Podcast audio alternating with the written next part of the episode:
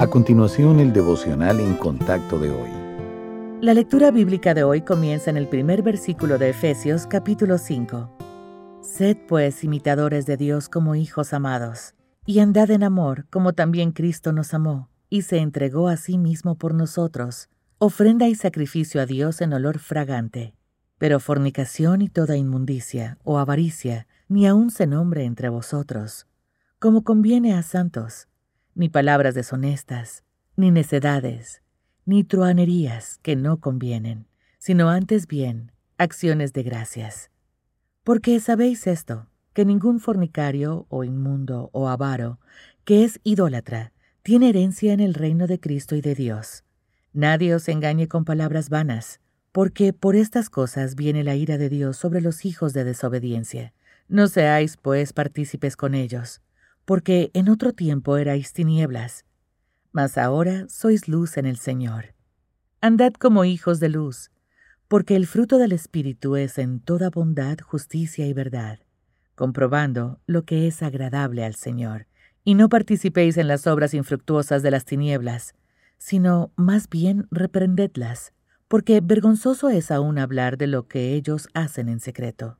Mas todas las cosas, cuando son puestas en evidencia por la luz, son hechas manifiestas, porque la luz es lo que manifiesta todo, por lo cual dice, Despiértate, tú que duermes, y levántate de los muertos, y te alumbrará Cristo. Mirad pues con diligencia cómo andéis, no como necios, sino como sabios, aprovechando bien el tiempo, porque los días son malos. Por tanto, no seáis insensatos, sino entendidos de cuál sea la voluntad del Señor. La sabiduría divina nos permite ver lo que ocurre como lo ve el Señor y reaccionar de acuerdo con los principios bíblicos.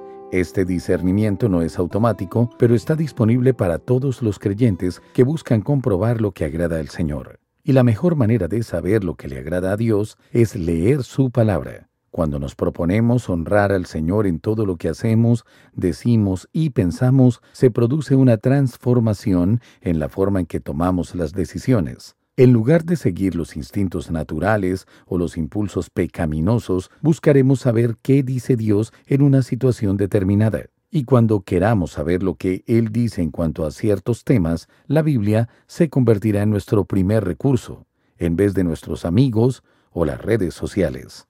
Con tantas voces que claman para que sigamos los caminos del mundo, no podemos permitirnos descuidar nuestra manera de vivir. Podemos andar en la oscuridad del mundo o en la luz de Dios. La primera opción lleva a la insensatez, pero la otra es el camino al bien, la justicia y la verdad. Agradar al Señor y asemejarnos a Él siempre es la mejor opción. Pidamos sabiduría hoy y Él nos guiará para vivir como hijos de luz.